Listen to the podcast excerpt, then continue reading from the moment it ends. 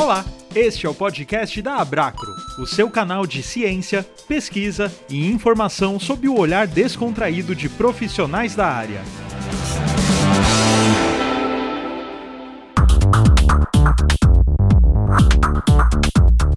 Olá, ouvintes do podcast da Abraco. Meu nome é Bruno Videira. Eu sou Cassis Garbi. E eu sou Juliana Santoro. Somos profissionais da pesquisa clínica e trabalhamos em empresas associadas à Abracro. Oi, eu sou a Juliana Garrido, eu sou a convidada de hoje do podcast da Bracro e o tema de hoje é medicina baseada em evidências versus medicina baseada em experiência.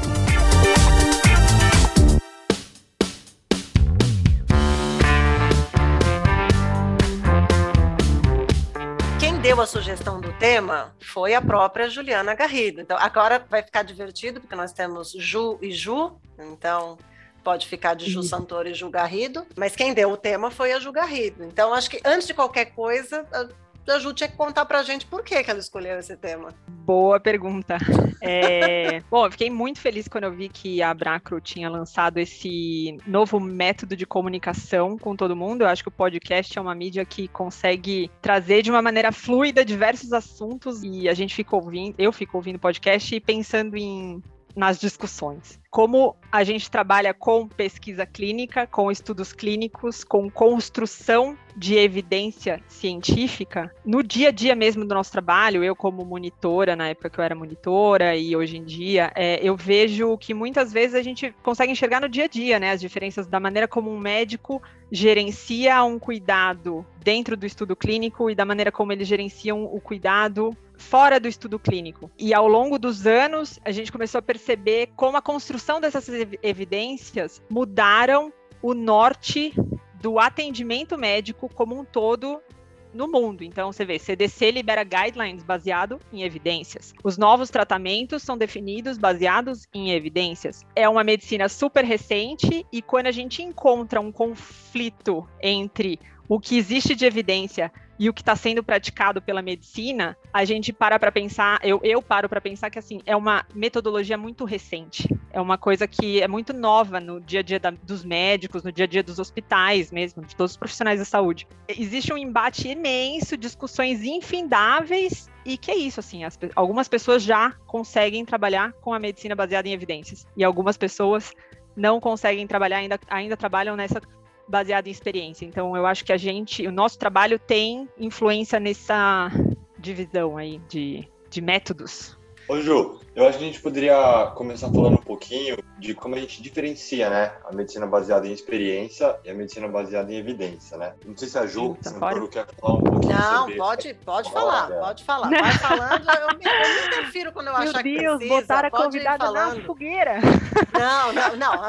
O Bruno Não, vai falar. todo essa mundo, né? É, essa introdução, acho o Bruno assim, vai então. fazer a introdução. Ah. A primeira coisa que me vem à cabeça quando a gente fala em medicina baseada em experiência, a gente tem aquele caso da talidomida, que é um caso que todo mundo conhece, que na época foi desenvolvida uma medicação que é a talidomida, que era muito boa para enjoo em grávidas, né? Só que assim, não tinha estudos clínicos, não tinham evidências que aprovassem essa medicação. Então, conforme os bebês foram nascendo, a gente foi vendo a prevalência de fetos defeituosos, né? Então, de Malformações. malforma- malformações. E aí a gente está fazendo pergunta contrária: o que está acontecendo com essas crianças que têm as malformações?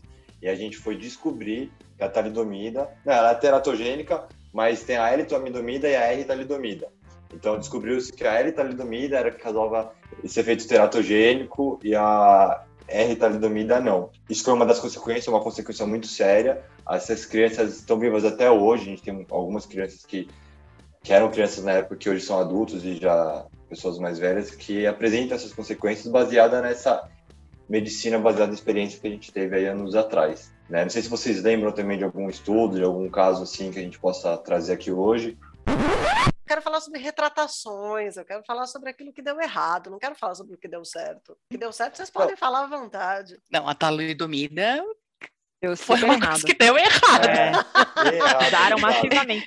E até hoje não existe antiemético para gestantes. Não tem Não tem Exato. nenhum em bula com, Não, com, é. Em bula Com não essa indicação, né? Com essa, entre aspas, uma liberação, né?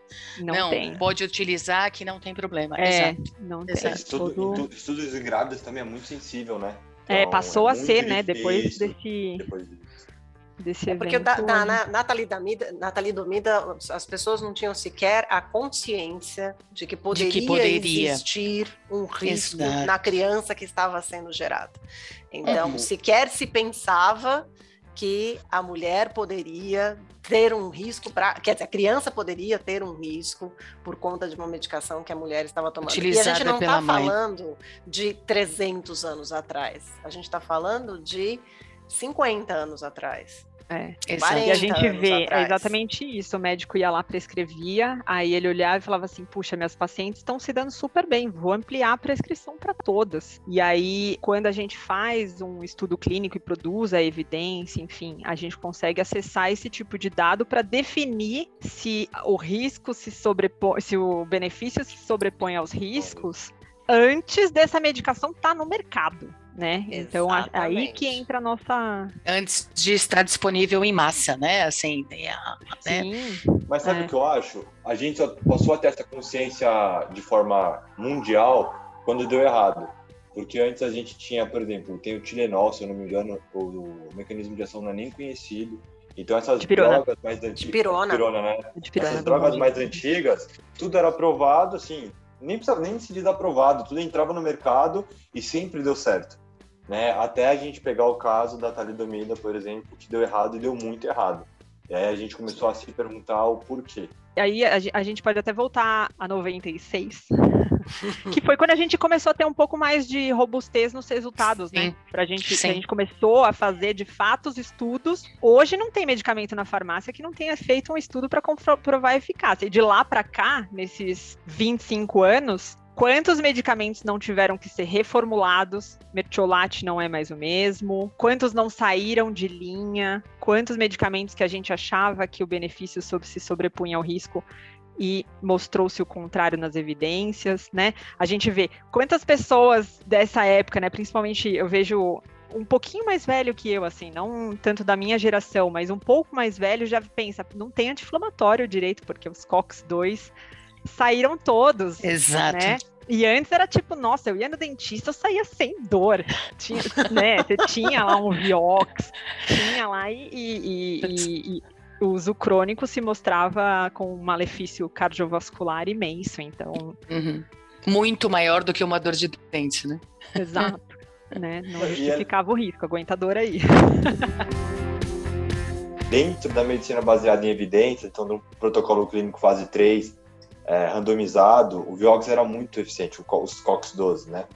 E só que assim, quando a gente trouxe isso para o mundo real, era tão eficiente ao ponto de das pessoas querem usarem mais do que uma vez a cada 15 dias, uma vez por mês. E- Diariamente. Diariamente. É, passou a se utilizar diária. diariamente, É. e aí a gente Exato. viu o risco cardiovascular aumentando e a medicação tendo que ser É. descontinuada porque o uso era indevido. nas doenças inflamatórias crônicas, né, naquelas artrites e etc, a prescrição em bula era de tratamento diário, né, era de um tratamento com doses acima do que a segurança permitia, né, é que não se sabia na, na época sobre isso. Uhum. Eu acho que a gente começa a, a- a pensar, e não tem como não pensar, em que também, uma vez que isso está comercializado, não se tem mais todo o controle que a gente gostaria de ter sobre aquela medicação, não é mesmo? Então, enquanto a gente está falando sobre o nosso dia a dia, que é do estudo clínico, que é do protocolo, que é a pesquisa, que é um ambiente controlado, com parâmetros controlados, com pacientes selecionados,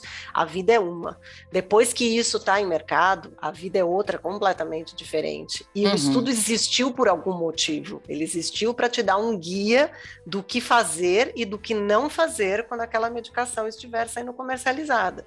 Uhum. Mas tem quem faça a coisa errada. A gente falou disso no primeiro podcast também um pouquinho. Tem quem faça o uso indevido, tem quem faça o uso inadequado e tem o uso que vai se percebendo com o tempo também, que é essa história do risco-benefício. Uma coisa não supera a outra. E, e aí para tudo, né? Eu acho que é. Para, volta uma página, conduz um novo estudo, vê se, se isso que está sendo observado. Porque, assim, é, depois que a medicação está comercializada, até existe a farmacovigilância, né? Mas ela é feita de um jeito muito menos sensível do que o estudo clínico, que a gente coleta, uhum. coleta informação de todos os participantes, né? Você coloca eles dentro de uma, de uma caixinha, uma são caixinha, esses aqui só que vão entrar dentro desses critérios. Claro, mundo ideal, né? Vamos Controle ideal. Nesse cronograma, fazer esses exames para poder definir XPTO. Beleza, definimos essas informações, conseguimos esses dados, foi para o mercado. Aí é totalmente empírico, né? Hum. Ai, nossa, a pessoa teve um AVC depois de tomar Vioxx dois meses. Tá, mas será que já não era não tinha uma doença de base, né? É mais difícil você conseguir o dado da, da relação causal entre o evento e a medicação, né? Como uhum. é num estudo clínico. Só, só acrescentando aí, agora a gente vai pôr fogo no parquinho. Como tudo que evolui, né? Assim, a gente tá falando de pesquisa, do começo, né? A gente falou um pouco no, no primeiro episódio disso. Tem coisa nova chegando, Real World tá aí, né? Então, assim, talvez seja o gancho que faltava, né? Uhum. a, a alinhavada. Né? Então, assim, eu faço um projeto dentro de uma caixinha, num ambiente super, todo, todo correto, né? Todo controlado. Solto no mercado, entro com real world para tentar mitigar, é. não necessariamente. Eu vejo muito assim, existia a medicina baseada em experiência, que era a tentativa e erro. Aí criou-se as regulamentações, a gente passou a fazer estudos fase 1, 2, 3, e agora os estudos observacionais de banco de dados, estudos de mundo real, que é exatamente isso que a Kaká falou. Quando a população é 100% controlada, não tem basicamente erro, porque é um protocolo definir sei lá, mil pacientes, 10 mil pacientes, todos com os critérios de inclusão e exclusão todos certinhos, monitorados, cinco anos acompanhados, a gente verifica as medicações que estão tomando, a história médica prévia, etc e tal, e quando a gente vai para o mundo real, é uma outra visão, né? Então, é, a gente passa a usar o fogo para fazer matéria-prima, então, sei lá, construir uma casa, a gente faz, sei lá, um, um graveto, a gente faz N coisas com os estudos de mundo real. E essa é a importância, né? Porque assim, a gente pode tanto descobrir coisas positivas, então aquela medicação ela passa a ser utilizada para mais alguma coisa, então aí a gente pode até voltar para os estudos fase 3 para ver se essa medicação realmente serve para aquilo. A gente conversa com a farmacovigilância para ver se faz sentido ou não, a gente conversa com a empresa para ver se aquilo lá faz sentido de uma forma econômica dentro da empresa, ou também por questão de segurança, né? Para a gente entender aonde aquela nova medicação está levando aqueles pacientes como uma população em geral. E assim, é, na farmácia ninguém vai pedir critério de inclusão e exclusão, é, confirmação de X, Y, Z coisas, né? Com então, certeza. É muito importante isso, fecha o ciclo, né? Claro que daqui a alguns anos a gente vai falar, nossa, como não pensamos nesse tipo de estudo? Mas hoje, uhum. é, a tecnologia que a gente tem, esses estudos são muito mais rápidos, muito mais tecnológicos. A gente utiliza também os devices para fazer acompanhamento, monitoramento. Então, assim, é o next step mesmo na evolução da pesquisa clínica, né, no meu, no meu ponto de vista. Device, quando você diz, é o que? É como se fosse um, um, monitoramento que o, que o participante. Isso, hoje a gente. Que o participante, que o paciente, né, nessa hora, carrega. Não, na verdade, nem, nem é participante, nem é paciente. O, o, quem usa, né? Quem utiliza. Isso. Por exemplo, ah, é o usuário. Aqui, usuário. Usuário. Eu tô aqui com o meu reloginho tá? Hum. Isso daqui é um dado que é traceable, a gente consegue verificar se, por exemplo, se é um relógio que está aprovado na Anvisa para fazer ECG, que a gente sabe que tem o Apple Watch. Isso daí é um dado que a gente consegue puxar e monitorar. Então a gente consegue avaliar é, o paciente que está tomando, por exemplo, uma medicação para pressão e está usando o Apple Watch, a gente consegue monitorar isso em real time e apresentar para o patrocinador, entendeu? E não uhum. só isso, a Samsung acabou de lançar um relógio que faz bioimpedância e está aprovado. Então, assim, a gente já tem com controle também de oxigenação no sangue, a gente conseguia monitorar pressão, casos de Covid, né? pressão. É. Estamos a caminho do metaverso da pesquisa clínica. Exatamente. Então, era isso que eu ia falar. A, a pirâmide, é, a pirâmide aí da a hierarquia da pesquisa, o topo dessa pirâmide é a meta-análise e os estudos sistemáticos, né, as revisões sistemáticas. E aquilo que a gente faz, que é o estudo clínico randomizado, ele é um, um step antes dessa eu análise. Sentindo, então... Eu estou me sentindo uma sexagenária da pesquisa isso. clínica adiante É essa do sensação. RWE. Seremos, seremos. Mas isso é maravilhoso, gente. Isso é absolutamente Maravilhoso. maravilhoso. Você imaginar que você tem essa quantidade de dados disponíveis. é, não é à toa de que a, a frase do momento é que o, o- o dado é o novo petróleo, né?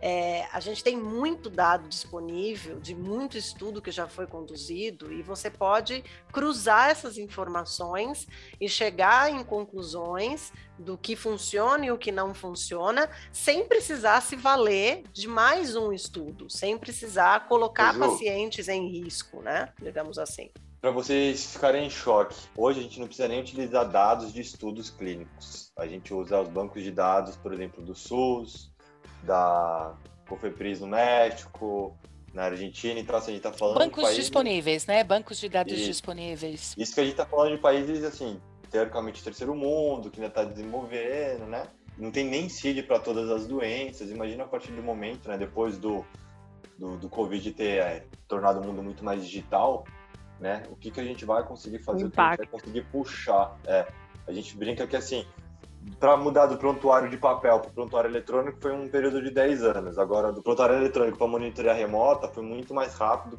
inclusive porque o Covid Um ano e meio. É, É. Imagina daqui seis Exato. meses ou um ano o que, que vai ser capaz de ser feito.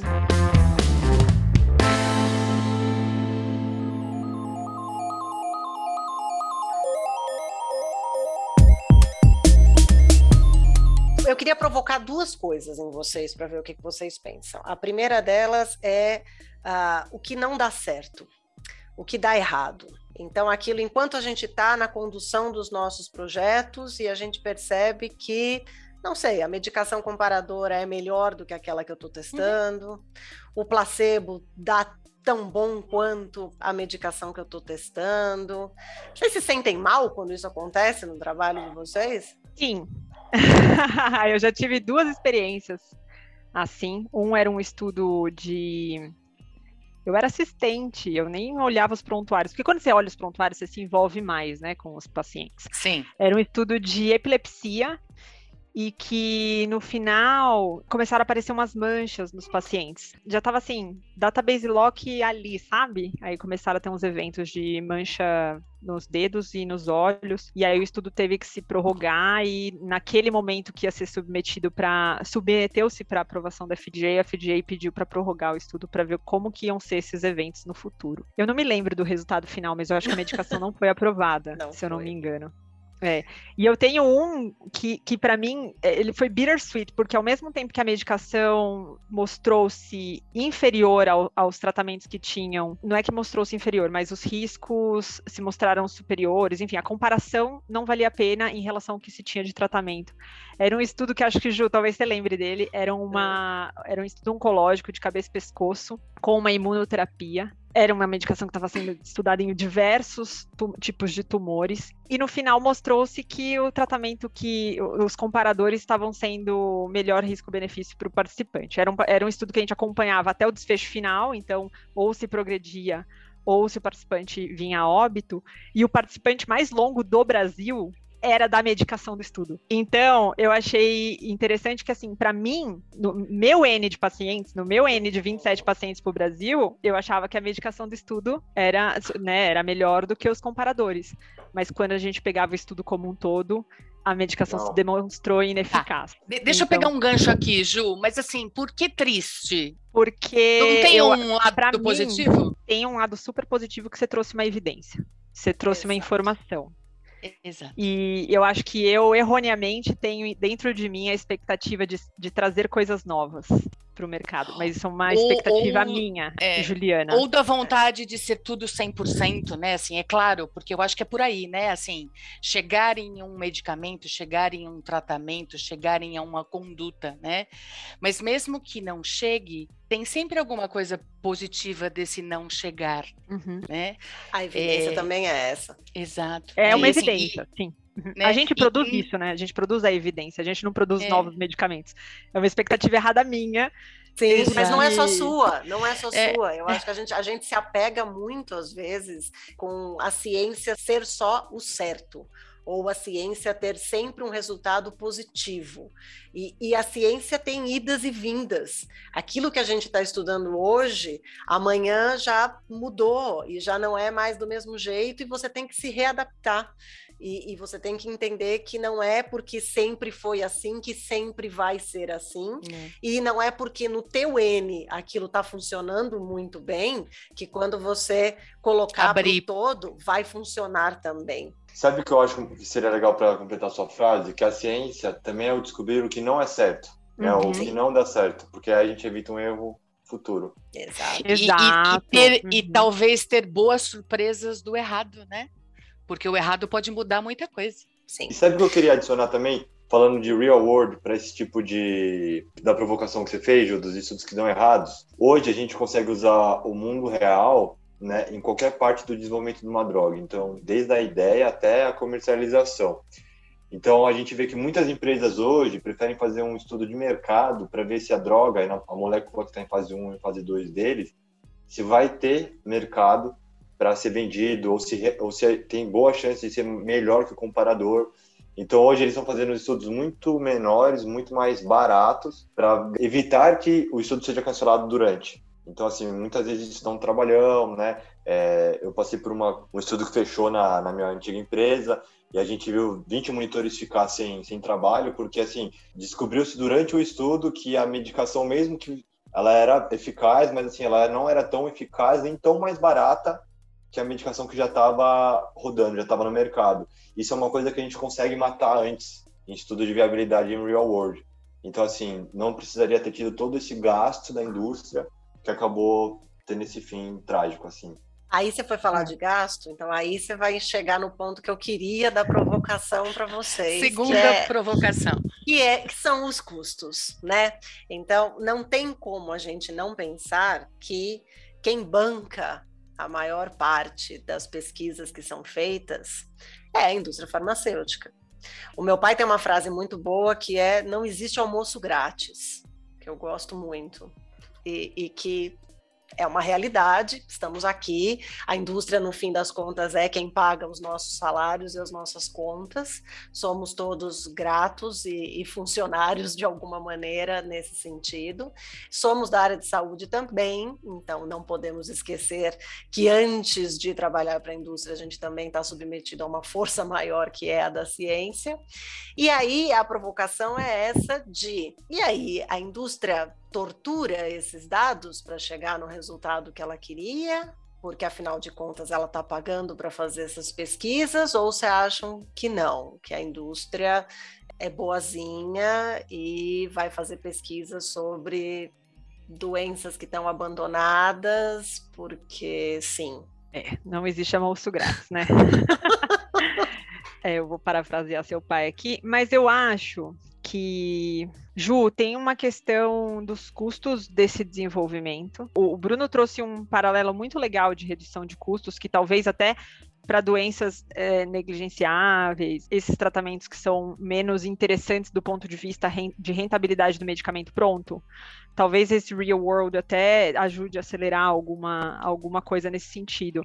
Mas a gente sabe, nós sabemos o quanto custa um estudo clínico, e o uhum. quanto custa esse estudo clínico mostrar que aquela droga que você pretendia vender lá na frente não vai poder ser vendida, né? O exemplo que eu dei é isso, a indústria tinha gastado uma grana com isso e não deu certo. Então você precisa ter, para você brincar, descer pro play da pesquisa clínica, você precisa ter um cassi, você precisa ter um, um, uma grana boa. Então eu acho que isso já corta muito quem consegue participar disso, né? Acho que não só dentro das indústrias, mas quando a gente pensa em estudos sem intervenção medicamentosa, é muito mais fácil você fazer um estudo, por exemplo, de cirurgias né, cirurgias ortopédicas, você consegue produzir um dado muito maior, porque você tem budget para isso, né? Você tem hospital envolvido, você tem cirurgiões envolvidos, você tem uma, uma grana muito mais forte envolvida do que, por exemplo, um estudo de fisioterapia a longo prazo, que muitas vezes o pesquisador é um PF, uma pessoa física, e não tem tanto envolvimento de empresas com um aporte financeiro tão grande que consiga trazer essas evidências à tona para falar, olha, se você fizer essa cirurgia de ombro aqui, você vai ter um benefício maior se você fizer as fisioterapias aqui de, sei lá, quantas sessões. Então, acho que essas, essas ciências que são mais baratas, que têm uma rentabilidade, um retorno financeiro menor, acabam tendo um poder de desenvolvimento mais lento por conta de não conseguir custear do, do não estudos, interesse, né? né? Do não interesse. Do desinteresse, é. Alguns pontos a se considerar. Eu acho que os dados não são forçados de forma alguma, porque a gente tem várias regulamentações que protegem, né? ainda mais hoje que a gente tem a regulamentação que também protege o interesse dos dados públicos do, das pessoas. Né? Então a gente tem o GCP, o Helsinki, a 466, a Nuremberg, tudo isso que garante os direitos e a segurança dos participantes e também dos dados. Eu acredito que sim, que eu concordo com o que a Ju Garrido falou, né? Que esse tipo de pesquisa é muito caro, então tem que, tem que haver um retorno econômico para eles fazerem. Então, por exemplo, as doenças que são negligenciadas, que são a maioria dos países de, em, sub, em subdesenvolvidos, né, países de terceiro mundo, a gente não tem nesses países de terceiro mundo empresas locais, nem incentivo, nem verba governamental para abraçar esse tipo de doença.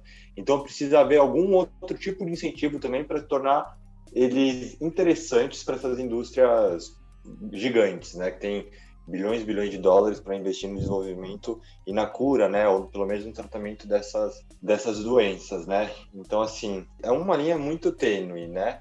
Mas eu espero que com o desenvolvimento desses países de terceiro mundo também, com o avanço da ciência, a gente consiga mesmo que haja um equilíbrio, que não só as doenças economicamente interessantes e viáveis sejam as estudadas, mas que também os governos, né, as universidades, até as fundações como a Bill Gates, a Melinda Gates, têm de, de incentivo a esse tipo de estudo, né? Então a gente precisa ter esse, esse sincronismo entre as populações mundiais, assim, na minha opinião. Frase dolorida que eu ia falar para vocês, eu vou, vou citar o autor, vou falar, como eu estava comentando nos bastidores aqui do nosso podcast, de que desde que a gente teve a ideia de falar sobre o tema, eu fui estudar um pouquinho mais e me apaixonei por um senhor que é um professor de Stanford, é um médico professor de Stanford, o nome dele é John Ionides, e vocês podem procurar coisas deles, ele tem artigos publicados desde 2005 falando sobre estas questões todas de os desafios da medicina baseada em evidência. Ele tem uma série de vídeos no YouTube, inclusive, sobre isso, o desafio da, da, medicina baseada em evidência. Foi ele que chegou nessa parte dos custos aí, da indústria farmacêutica, enfim, a frase é. Quando a indústria farmacêutica está envolvida na pesquisa, não é pela curiosidade da descoberta científica ou para salvar as pessoas. Ela quer ganhar dinheiro. Eu acho que não, não eu, eu vocês precisam separar as coisas, não. Eu, eu, bom, não existe almoço grátis. A gente não está aqui trabalhando só pela curiosidade, porque eu gosto de trabalhar na Equiva, porque eu gosto dos meus colegas, porque eu gosto de trabalhar com pesquisa clínica. Também porque eu tenho que ganhar dinheiro, porque eu preciso pagar minhas custas, preciso pagar minha vida, né? A gente vive num mundo regido pelo dinheiro, né? Não tem muito como fugir disso. Mas, ainda assim, eu vejo essa, essa busca pela vacina. A gente que trabalha com pesquisa clínica, o que a gente acompanhou nesses últimos 20 meses foi uma coisa surreal. Não é só dinheiro que move isso. Não é só. Porque tem indústria que está chegando aqui na. que sabe que não ia ter a velocidade que tem as grandes, que tiveram as grandes, e que se dispuseram e que estão aí continuam. tentando fazer tudo agora, entendeu? A essa Exato. altura do campeonato, com um monte de vacina já com, com evidência, é, eficácia comprovada. Então, eu acho que sim, tem um interesse financeiro, porque todos temos, né? É impossível dissociar, mas eu acho que o interesse pela ciência e pela cura também existe. E eu acho que o que em mim como eu disse anteriormente, que eu fico triste quando não dá certo, embora feliz porque trouxe para o mundo, em mim, o que me faz levantar da cama, felizinha, ligar minha máquina e trabalhar é pensar que eu estou trabalhando para trazer evidência, para trazer uma medicina melhor, uma medicina de melhor qualidade, trazer mais robustez de dados, é isso. Não é só o, o din-din caindo na conta, não. Uma coisa que, inclusive, eu usei para falar, eu fiz um TCC sobre isso, que era como é que a pesquisa clínica ela cobre também uma parte da população que está no SUS, mas não é bem tratada, ou às vezes não tem as melhores medicações. Então, isso também é um ponto que a gente tem que considerar. Porque tudo bem, está sendo bancado por terceiros, mas eles estão bancando o melhor que existe. Então, por exemplo, eu amava trabalhar no CEPIC, eu sim, se desse para ter uma boa carreira lá, para bancar minha família, eu continuaria lá até hoje. Eu trabalhava com bastante idoso, né? Eu via as senhorinhas entrando lá que estavam tomando medicação para baixar o colesterol há 10 anos. A partir do momento que elas entravam no estudo, elas faziam aquele período de, de janela, que elas passavam a tomar a medicação padrão ouro, que não é a medicação que estava sendo dada no SUS, elas já normalizavam o nível de colesterol e elas eram por, porque a medicação estava funcionando, entendeu? Então, assim, fora que são bem tratadas, são atendidas com qualidade, não tem fila para fazer os exames, faziam densitometria, coleta de sangue, tinha lanchinho, eram acolhidas. Então, assim, a pesquisa clínica também supre uma necessidade que o nosso governo, nossa, nosso sistema único de saúde não supre. Então, se a gente conseguir fazer, achar o meio termo entre a, o que precisa ser pesquisado e o que está defasado, a gente consegue equilibrar e consegue extrair o melhor desses dois mundos. Pois é. O que esse pesquisador que eu citei para vocês, a, a, conclusão que ele vai chegar é que você precisa desvincular o fabricante de testar os seus próprios produtos. Se você conseguisse fazer com que você tivesse é, testes para avaliar os produtos elaborados, conduzidos e analisados por cientistas independentes, de repente com financiamento público, você não teria esse bias da indústria por detrás. Só que aí você vai voltar de novo no que a gente já falou, das doenças negligenciadas, de toda essa dificuldade é, financeira que a gente tem. E acho que a Ju tinha falado, não sei se aqui ou nos bastidores, dos estudos do NIH, né? Falei do, não falei do NIH, falei do DNDi. Ah, do... foi do DNDi. É, eu acho que é legal citar também, que eu acho que eu é acho que os do NIH também. são interessantes, né? O DNDi ele só faz para doenças negligenciadas, né? É como se fosse uma CRO pequena, né? E que faz esses estudos menores. Eu acho que antes da gente citar o NIH, a gente precisa. Eu queria só comentar um ponto do, do Bruno sobre o SUS eu, como uma enfermeira ex-SUS, eu preciso dizer que se não tivesse o SUS, nem esse tratamento essas pessoas às vezes teriam. Sim. Elas estariam é. sem nada, Sim. né? Sim. A gente tem uma. A gente teve essa vacina, tem esses números de vacinação que são incríveis, graças aos profissionais que atuam no SUS, que tem uma Sim. capilaridade absurda como em nenhum outro país do mundo, né? Então, acho, uhum. que o SUS supre uma demanda, eu não tô, não tô aqui falando que ele é sustentável, se eu sou super concordo com como ele está hoje inserido no nosso mercado, no nosso no nosso país, é, economicamente falando, não estou dizendo isso, mas a gente ainda tem esse recurso, né? Os nossos ainda que existe, né? Existe, né? Existe esse acesso. E eu trabalhei no pronto-socorro. Eu tenho algumas, algumas questões ali de medicina baseada em evidências e experiências que eu poderia trazer, porque no pronto-socorro é, vai ter muito disso, né? Do médico prescrever ali, ah, vou dar antibiótico para todo mundo que vier com dor de garganta mesmo, sem ser, porque eu não sei se essa pessoa vai voltar aqui depois, enfim já me livro dela agora. Tem umas questões assim, mas existe o SUS. E eu que e aí agora eu vou trazer o NIH porque assim, o NIH ele tem uma estruturação um pouco mais racional por trás, porque ele envolve custos, né? Tipo, o Bruno, se o Bruno quebrar o braço, precisar de uma cirurgia, e o avô do Bruno quebrar o braço, precisar de uma cirurgia, o Bruno pode ser que ganhe o avô dele não, pelo tempo de vida que ele tem, pela, pelo tanto que ele ainda vai contribuir. Tem toda uma formulação para definir o que, que vai dar de tratamento e o que não, baseado no custo-benefício desse tratamento, que é, é um, para mim, Juliana, pensando nos meus entendimentos do que é economicamente mais viável, faz mais sentido. E aí vem muito a calhar esse órgão pensar o que, que eu preciso de medicamento, o que, que eu vou aprovar ou não, baseado na epidemiologia que eu tenho no meu país, uhum. né? No que, que, que eu preciso, quantas vidas são impactadas com esse medicamento ou não, porque senão, para que eu vou conduzir aqui, entendeu? Para que, que eu vou Faz conduzir? muito sentido. É. É, é. é, é uma outra leitura de razão para a ciência. É aí que tá. Qual é a razão? Por que você está fazendo isso? Aonde você quer chegar com isso? Ô Ju, agora eu tenho o argumento final irrefutável, porque não é só Vamos lá. por dinheiro. Ah. Porque se fosse só por dinheiro, já tinham descoberto a cura da calvície. E eu tenho 27 anos e ninguém me resolve esse problema. Eu e Imagina o 30% da quanto. população mundial pagaria por esse tratamento. Ó, tá aí, tá aí uma oportunidade. tá aí uma- Alô, farmacêuticas, por favor. Olha, que tem, tem. Tem um monte de coisa aí, viu? De, de Eu implante, de cortar, de Não, tirar ele um quer um medicamento. Garrido. quer um Ele- medicamento. Quer é. vioral? Quer vioral? Ele quer um vioral mastigável uma vez por dia, uma vez por semana, não precisa nem ser por dia, uma vez por semana mastigável com sabor de framboesa Aham. e que faça Balinha, crescer balinha. cabelo. É. Tem injeção na testa, mas que eu ganho meu topete de volta.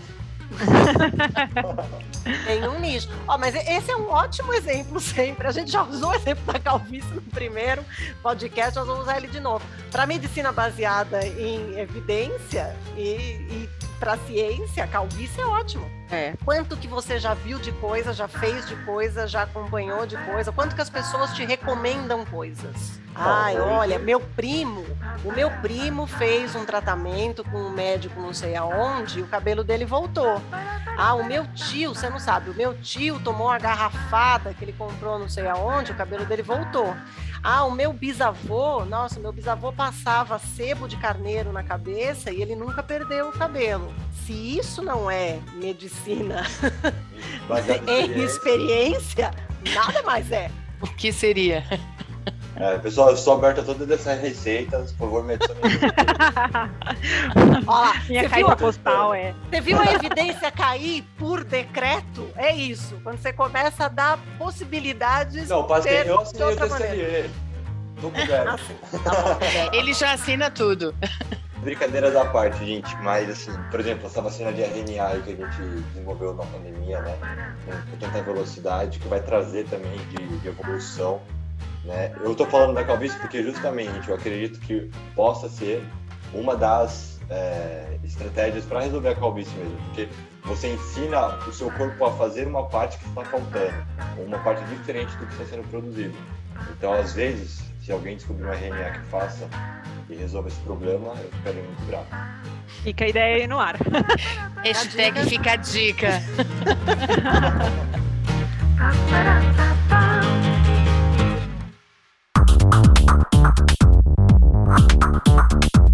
Eu vou fazer mais uma provocaçãozinha, então, só para ver o que vocês acham também, que é a gente tá falando das coisas que não dão certo, né? Então a gente se sente mal quando a coisa não dá certo, a gente se sente triste porque você estava empenhando um, um trabalho em cima daquilo. Quem tem um custo envolvido nisso também acaba perdendo um dinheiro nessa brincadeira. E aí é óbvio que no meio desse caminho vai ter aí o alguém de má fé que vai produzir dados falsos ou que vai fraudar ou que vai fazer alguma coisa não seguindo as regras corretamente, não submetendo aos órgãos que deveria submeter, enfim. E que nem sempre é indústria, né? E que nem sempre é indústria, exatamente. Então, a, a minha pergunta para vocês é: vocês acham que fraude científica é crime? Eu acho que a gente nem precisa responder isso, está na lei, né? É, a gente tem um caso, eu me lembro assim, bem por cima de uma pesquisadora argentina que estavam estudando e era um antibiótico, acho, a medicação, e estavam vendo que só o centro dela que não tinha evento adverso, estava tudo lindo, e aí quando foram investigar, descobriram que ela fraudava 100% dos prontuários dela. Então, ela foi presa, ela fugiu com os prontuários para ninguém tentar descobrir, pegaram, acionaram a polícia, ela foi presa, ela não pode mais atuar como médica e ela tá na blacklist do, do blacklist do FDA. Do Então, ela nunca mais pode atuar com, com pesquisa. Isso é cadeia. É esse nível de punição, é essa seriedade na punição que faz com que a gente consiga hoje ter cada vez menos essa situação. Eu lembro que 20 anos atrás, sei lá, tô viajando, eu trabalho há 15 anos no mercado. Há uns, uns 13 anos atrás, eu lembro que teve um caso exatamente igual nos Estados Unidos, um médico que forjou diversos dados e também perdeu o CRM lá, o conselho deles lá nos Estados Unidos e, e não pôde mais atuar. E é esse nível de punição que a gente precisa para garantir mesmo, né, que não, não tenha aconteça de novo, porque nenhum outro médico faz isso. A gente, a gente conhece os investigadores brasileiros, né? A gente sabe que esse, esse eu não conheço uma história assim no Brasil. Eu nunca tive Não. uma percepção assim no Brasil. De chegar num né? centro de pesquisa e falar aqui não passa paciente. Não. É, não, existem até dados, né, de fraudes aqui no Brasil, não, não existem. É, o, o, quanto que se leva a sério né, esse tipo de coisa.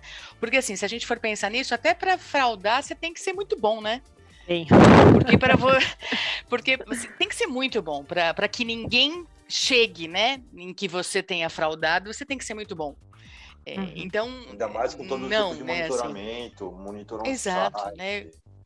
Não, mas aí com, vou, com toda a novo, você é advogada do diabo. Vocês estão pensando no mundo ideal da pesquisa conduzida, é, patrocinada, monitorada e que não necessariamente existe... patrocinada. Okay. Acho que qualquer. Mas o mundo ideal. É, convido vocês a, a entrarem num site que chama Retraction Watch são os artigos retratados. Então, tem um jornalista que fez um levantamento é, entre é, desses, desses casos que a gente está trazendo de memória, né? Ah, teve uma investigadora argentina, ah, teve um investigador americano. Então, esse cara ele identificou 39 pesquisadores de sete países que foram condenados pela justiça entre 79 e 2015. E as sanções variam desde dinheiro, multa até prisão e essa lista pública do FDA. Mas de país para país, isso também tem uma diferença. Então, um, um, pesquisador brasileiro, por exemplo, não entra numa lista negra do FDA. Ju, mas defina pesquisador que você está falando. Você está falando pesquisador de pesquisa clínica? Todo tipo. Porque aí... É, de todo tipo. também um pouco Se é FDA, FDA, porque não tem... Porque o FDA, teoricamente, quem faz pesquisa com a gente, fase 2, fase 3, fase 4, Aí entra na lista do, do FDA, porque está sendo reportado. Agora, aquele pesquisador que está na universidade, aí é muito não difícil. Tem FDA. Não, não tem, for, aí é, não tem. Só se a gente... Por, é, é, essa provocação que eu estou fazendo em vocês. Ah. aí que eu é concordo mundo, com você.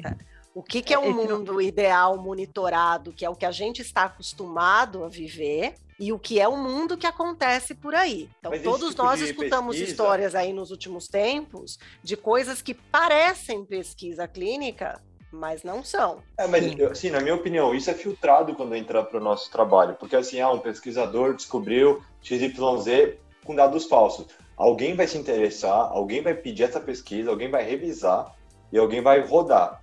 Se, se assim, em mundo real, se a gente vê isso, a gente faz tem um monte de ferramenta de análise de dados, estatística e tal, a gente já consegue determinar se tem alguma coisa errada ou não. Às vezes a medicação tem 100% de eficácia, 0% de efeito adverso, entendeu? Então, isso daí já é barrado muito antes de começar a entrar com a gente. A gente é privilegiado. Eu acho que quando a gente desce o nível de exigência, de segmento, de monitoramento, etc., Aí a gente pega uns casos assim, né? A gente teve, bom, aqui no Brasil a gente teve diversas polêmicas sobre, sobre casos, enfim, de estudos de medicamentos sendo fornecidos sem estudo, ou de medicamentos sem comprovação científica, né? Ou, ou o uso off-label, distribuído em massa, né? Totalmente baseado em experiência. E, e, e, até trazer, eu vou trazer um exemplo saindo um pouco da, da evidência, da, do tratamento medicamentoso de novo, disso que a Ju falou de, de, de dados que são torturados, torcidos, torturados, torturados, torturados, torturados, é essa. Que, que é sobre parto normal e, e cesárea, que a gente teve na década de 80, 85, 90, anos 90, até o início dos anos 2000, um uso massivo da cesárea como sendo benéfico, porque ai, o, o feto tá com é... Sofrimento. O cordão umbilical no pescoço. É, ai, porque a mulher não tem dilatação, ai, porque essa mulher, ai, não, porque ó, vai morrer se ficar aí, entendeu? O risco é muito maior do parto normal. E o resto do mundo caminhando completamente o contrário, no, no caminho contrário, e a gente aqui com dados do tipo 85% de cesárea nos hospitais particulares e 90% nos públicos, de, de parto normal nos públicos. E quando a gente olha de fato os dados de estudos, estavam forjando dados para convencer os, as pacientes a fazerem cesáreas, essa é a verdade. E aí hoje existe um caminho contrário no Brasil acontecendo, e equalizando um pouco, quer dizer, tá longe de equalizar, né? Mas a gente tem um número de mulheres fazendo parto normal maior do que coisa de 10, 15 anos atrás, por conta dessa, desse tipo de torção, né?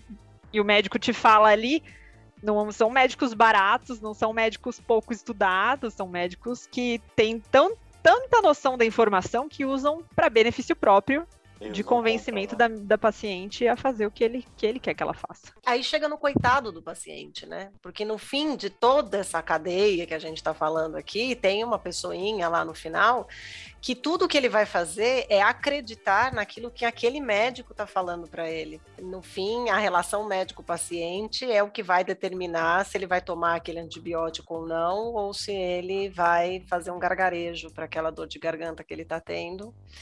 E muitas vezes não é você não consegue nem ter essa relação, então é um médico qualquer que te atende, que você nem cria o vínculo e acabou. E o médico também não sabe exatamente o que, que ele está fazendo e o que, que ele está prescrevendo e quem é aquele paciente, o que, que é melhor para aquela criatura, que é, de novo, totalmente diferente do mundo controlado que a gente vive, dos pacientes selecionados e observados e aí eu, eu fico muito preocupada, porque eu acho que a gente tem uma visão, como eu falei, privilegiada, e, e eu acho que a gente vai, às vezes, para um mundo poliana, em que tudo vai dar certo e que todos os pacientes vão ser críticos o suficiente de contestarem e questionarem os seus médicos e tentarem entender por que, que você está me dando essa medicação, para que, que isso serve, o que, que isso vai acontecer comigo. E, infelizmente, essa não é a realidade. Nós somos assim, mas nós aprendemos a ser assim. E o resto não. Então, acho que também tem aí uma provocação de para que a, a, evidência consiga ser mais ampliada, você também precisaria educar toda uma população para ela entender o que está acontecendo com ela. É isso, sim, 100% de acordo. Trazendo o que a Ju Garrido falou sobre os partos, né? É, as enfermeiras neonatal agora estão fazendo muito esse trabalho, né? Da educação do parto normal, né? Porque assim, se fosse depender só dos médicos, né? Isso não é um achismo. Os números mostram, né? 90% das crianças nasceram de cesárea. Então tem que haver, está tendo que haver esse movimento contrário, né? Da, das enfermeiras neonatal, das doulas, né, para incentivar o uso e explicar mesmo o que, que é, o que, que não é, o que, que pode ser feito, o que não pode ser feito. Desmistificar, né, tudo é, isso que foi... On, foi ontem um podcast sobre isso, falando, né, da, da importância, e tem muita coisa a mais que a gente precisa saber. Né? Às vezes nem a gente mesmo, sendo profissional da área, a gente sabe. Então, quando chega a hora, chegando perto da hora, a gente precisa estudar. Né? Então, assim, um parto normal, ele leva de até 72 horas de trabalho de parto ativo. Né? Uma criança ela pode nascer com até 5 quilos, que não vai é, causar nenhum tipo de ruptura né, na mulher, que esse é, muito me esse é um medo que a gente tem. Né? O cordão enrolado na cabeça não significa nada, a criança está Minha filha nasceu com um, um com cordão, cordão enrolado. Tem um nome específico. Tem um nome. Torção de cordão, não? Não façam é. essa pergunta. Vocês dois que têm ah. filhos, vocês têm que saber esses nomes, gente. Vocês vão perguntar pra gente que não tem? A gente não tem como saber. É, não, eu não, eu não me lembro, mas assim, ah, é importante estudar, estar tá ciente e estar tá, é, perto de si pessoas que entendam sobre, né? Não dá também para ficar sendo chato e querer mandar em tudo, porque quem tem a graduação é o médico profissional, ele tem que saber, ele que é o responsável, mas a gente tem sim que estar ciente sobre. Né? Eu lembro quando minha filha nasceu, eu sabia que a gente não, não precisava pingar o cloreto de prata, o nitrato de prata no olho da criança, porque isso é uma nitrato. coisa que, nitrato, né? Uma coisa que começou a fazer depois da Segunda Guerra Mundial para evitar as doenças sexualmente transmissíveis serem passadas para os fetos. E hoje em dia isso não tem necessidade nenhuma. Se a mãe faz um pré-natal perfeito, se ela, né? é, acompanha, não tem nenhuma doença sexualmente transmissível, não precisa pingar. E se pinga, causa uma, pode causar uma irritação química. Uma lesão ocular, é. É, tem conjuntivite química.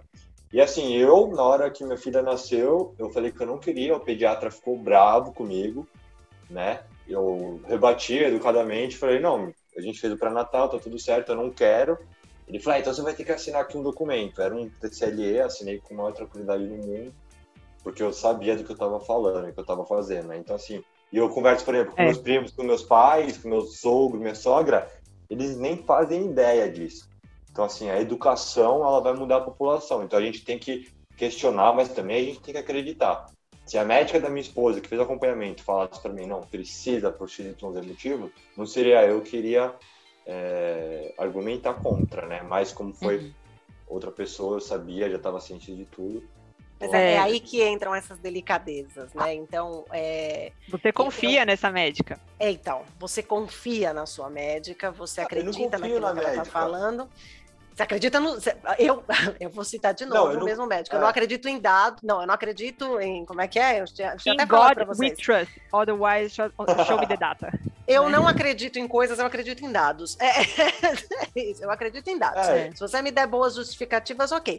Mas o que eu ia provocar é: vocês sabem que toda essa onda anti-vax ela veio por conta de um artigo que depois foi retratado. Então, existia um artigo científico que associava o autismo às crianças que tinham sido vacinadas. Mas Ah, esse sim, é artigo verdade. foi retratado. Então, o médico que quer te convencer a ser antivax, a única coisa que ele vai te mostrar é o artigo inicial. E aí é aquilo que eu estava falando para vocês de que a ciência muda, evolui, aprende-se com o tempo e as coisas se alteram. Então, a, a dieta mediterrânea é outro exemplo disso. Também foi retratado, é artigo retratado. Esse do- das retratações, isso é muito legal, gente, porque a velocidade com que as coisas acontecem, estão acontecendo e vão seguir acontecendo. Então, a gente acompanhou o Covid nesses últimos 20, 20 e poucos meses aí, vai dar quase dois anos. É, quanto que se publicou de informação sobre isso? E o que, que você vai escolher ler dessa informação? Quem é o seu Ju. médico? O que, que ele está lendo disso? Posso ir um pouco mais a fundo nisso? Por favor. Assim, vocês falaram uma frase que é in data we trust, mas o, o dado ele é muito manipulável. Então, mesmo lendo um artigo científico, vocês precisam questionar o artigo. Por quê?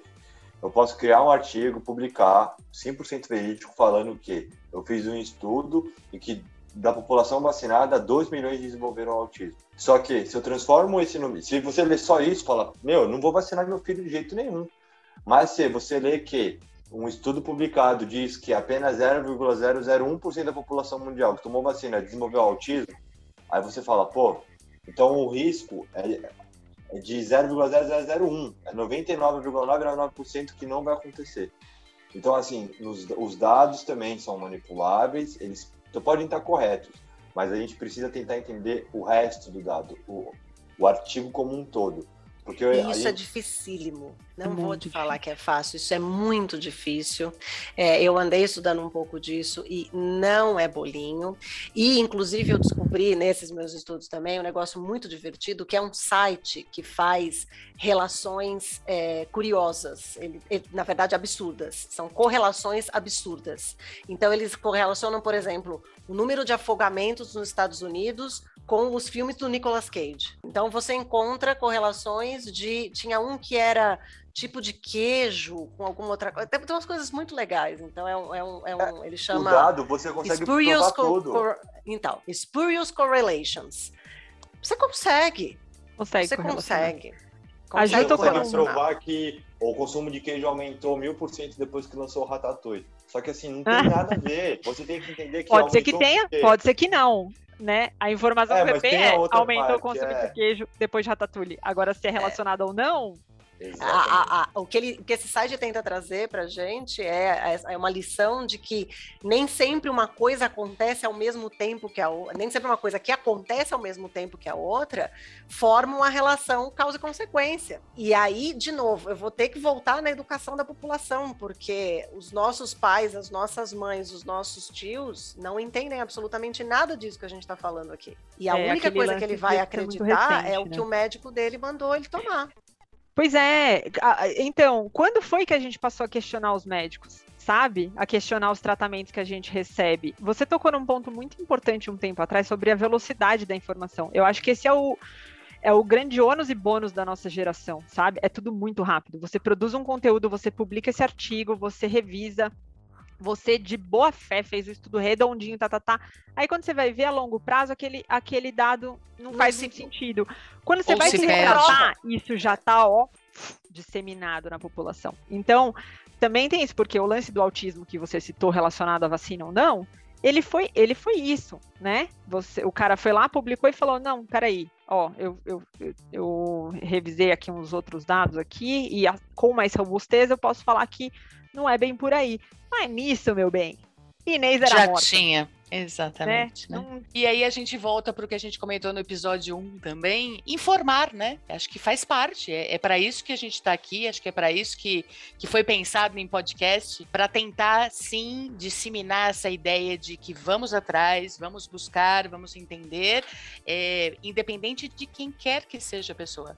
Sejam para os nossos amigos, familiares, colegas, para ir atrás, né? E ir atrás de alguma coisa mais embasado, alguma coisa que seja comparado uma opinião, duas opiniões, três opiniões, algo que, que consiga mais um norte, um talvez menos problemas, vai, né? Menos traiçoeiro, de repente, para que, que seja embasado, né? E não simplesmente feito. que eu sinto falta, assim, o gargalo que eu encontro dentro desse cenário que a gente vive hoje é conectar essa evidência que a gente produz com o que a Ju falou, que é o paciente no, no, no fim da linha, né? Porque eu, paciente, eu, Juliana, que adoro estudar isso, eu, como paciente, eu tenho o privilégio de poder escolher os médicos que eu falo, eu confio nesse cara, eu não confio nesse cara. Então, a minha ginecologista obstetra, que é o exemplo que a gente estava dando antes, eu escolhi porque depois de conversar muito com elas, dois anos antes de querer engravidar, eu via que ela seguia o que havia de evidência. E que se chegasse no final da linha, ela falasse, Ju, vamos ter que fazer uma cesárea, eu ia Tranquila. tranquilaça, tranquilaça, caminho correto, confio em você. Porque na hora do vamos ver, você não quer ficar pensando em, ai, peraí, deixa eu ler um artigo. Você tá parindo, entendeu? Você tá tipo, cara, tem tantas outras coisas passando na sua cabeça.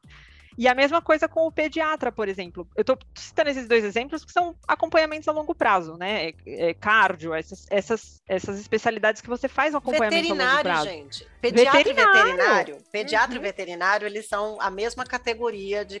Cuidam de Eles- gente que não sabe falar o que Eles tem. cuidam de quem não fala e eles cuidam de quem não fala e quem é acompanhado por pessoas que perguntam muito e que não entendem nada sobre o que estão perguntando. Então, eh, tem que ser profissionais com uma extrema paciência e com capacidade de compreender as angústias de quem ele está atendendo. E sai um monte de bobagem desse meio. Justamente porque daí as pessoas passam a falar entre elas, e é isso de que a gente estava brincando da calvície. Ah, meu tio passou tal coisa, meu primo passou tal coisa.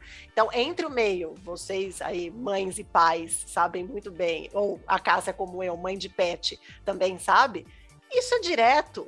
Ah, eu dei esse vermífugo pro meu gato e ele empipocou inteiro. Não dá pro seu não, porque esse não é bom.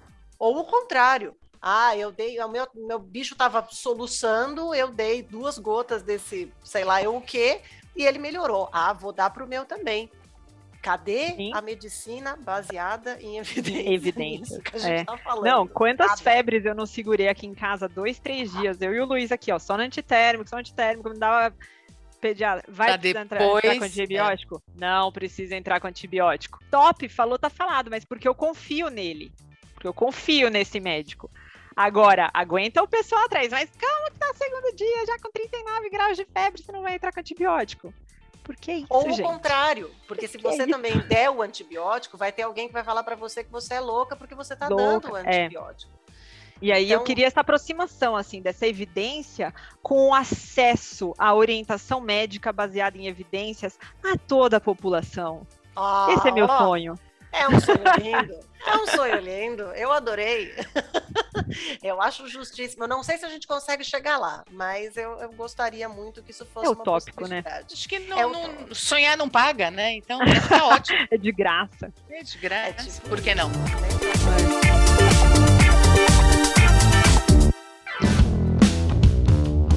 Pegando o gancho da Santoro, que fala que a gente é um público privilegiado, então aí a gente eu jogaria que a moral é que assim, use esse privilégio para não só para o que você faz, mas também para o que você fala. E aí que você dissemine todas essas boas informações, né, tentando realmente fazer a diferença. É isso. Viu como ela é boa do resumo da ópera? Ótima. É isso, Poder faz a sua parte. É. Faça a sua parte. Não, é, Faça a que- sua parte. Não interessa, fácil não, mesmo gente. que seja um grão, faça a sua parte. Se você não sabe, não fala. Quando você fala Sim. Cacá, com grandes poderes, se vem grandes responsabilidades. Com. Nossa, ótima A frase. gente e o Homem-Aranha. Ah, não. Olha o metaverso da Ben, tio aí, ó. Ben sempre sabe o que falar. Metaverso da ciência.